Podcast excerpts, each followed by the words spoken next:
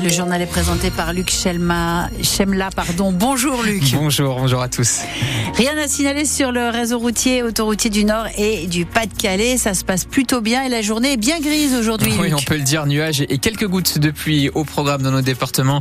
Côté température, comptez en moyenne 9 degrés, notamment à Lille, Valenciennes, Cambrai, Douai, Boulogne-sur-Mer, Béthune ou encore Arras. Il fera 10 à Dunkerque, Saint-Omer ou encore à Calais. Le procès de Damien Castelin se poursuit devant le tribunal correctionnel de Lille. Le président de la MEL, la métropole européenne de Lille, comparaît depuis hier dans trois affaires différentes. Il est jugé pour détournement public, prise illégale d'intérêt, recel et favoritisme.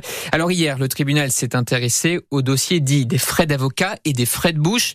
Aujourd'hui, place aux conditions d'embauche de l'ancienne conseillère de presse de Damien Castelin en 2016. Hélène Fromanti, vous suivez ce procès pour France Bleu Nord. Le président de la MEL a été donc auditionné sur ses faits ce matin. Et la Cour cherche à savoir si lors du recrutement, il y a eu ou non une préférence pour cette collaboratrice. Oui, une jeune femme de 29 ans à l'époque qui gère sa propre société de relations presse et dont les parents sont les voisins de Damien Castelin dans la commune dont il est maire, Péronne en Mélantois. Sa famille et moi n'avons aucune relation particulière, assure le président de la MEL à la barre. Je suis seulement allé déjeuner chez eux une ou deux fois pour une fête des voisins ou un moule frites. Interrogé sur ses relations avec leur fille, Damien Castelin évoque des rencontres professionnelles mais rien de plus. Pourtant, certains témoins disent qu'elle passait régulièrement euh, pour vous saluer à la mêle et que vous auriez ensuite pu préférer sa candidature, souligne euh, la présidente du tribunal. Réponse de l'intéressé, je connaissais son travail, oui, mais si j'avais voulu la choisir, pourquoi j'aurais ouvert un marché public? J'aurais pu la recruter elle directement. C'est ensuite la méthode d'embauche qui est discutée. Un mois uniquement pour postuler, pointe la présidente. Une seule autre candidature reçue. La familiarité aussi de la postulante supposément préférée son courrier de candidature. Elle vous écrit très cher président et signe simplement de son prénom. C'est quand même un peu surprenant pour quelqu'un qui vous connaissait peu. Ça ne me choque pas si elle avait écrit cher Damien ou Daminou. Là, ça m'aurait plus surpris. Enfin, la présidente du tribunal pointe les grandes similitudes entre euh, cette candidature et la fiche de poste élaborée. Y a-t-il eu une consigne, une préférence de votre part pour la choisir? En aucun cas, je n'ai participé à la rédaction de ce marché public, maintient Damien Castelin. Nous avons juste suivi la procédure habituelle. Les explications d'Hélène Fromanti pour France Bleu Nord et toujours dans cette affaire d'embauche, un autre prévenu a été entendu ce matin, l'ancien directeur général des services de la MEL au moment des faits. Le personnel du lycée Averroès à Lille dénonce un acharnement après la décision du tribunal administratif. Il a validé hier la fin du contrat d'association entre l'État et cet établissement privé musulman, accusé de ne pas respecter les valeurs de la République et qui compte 400 élèves. Le tribunal estime qu'il n'y a pas d'urgence à suspendre la décision du préfet d'ici à ce que la justice administrative se prononce sur le fond de l'affaire.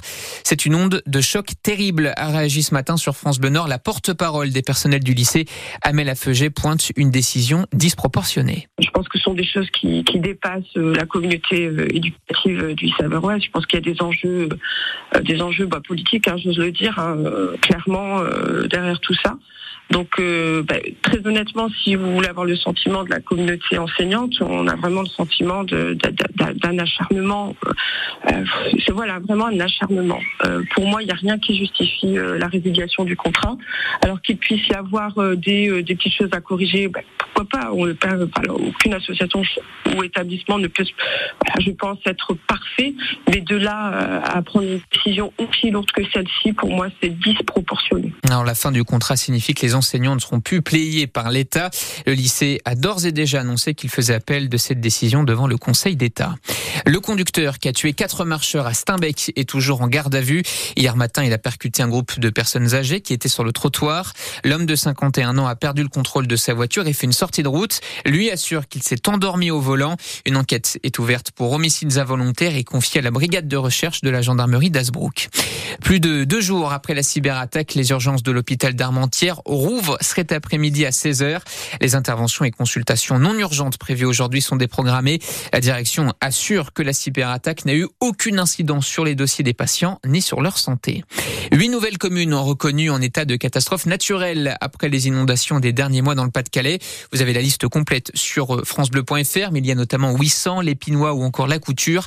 Les sinistrés ont désormais 30 jours pour déposer une déclaration de sinistre auprès de leur compagnie d'assurance. Le patron de la FNSEA annonce annonce la couleur avant son rendez-vous de cet après-midi à Matignon. Sans avancée concrète, les agriculteurs sont prêts à repartir à l'action, a prévenu ce matin sur TF1 Arnaud Rousseau. Avec les représentants des jeunes agriculteurs, il doit rencontrer Gabriel Attal. En fait, l'objectif, c'est de parler de la mise en place des mesures annoncées par le Premier ministre pour calmer la colère.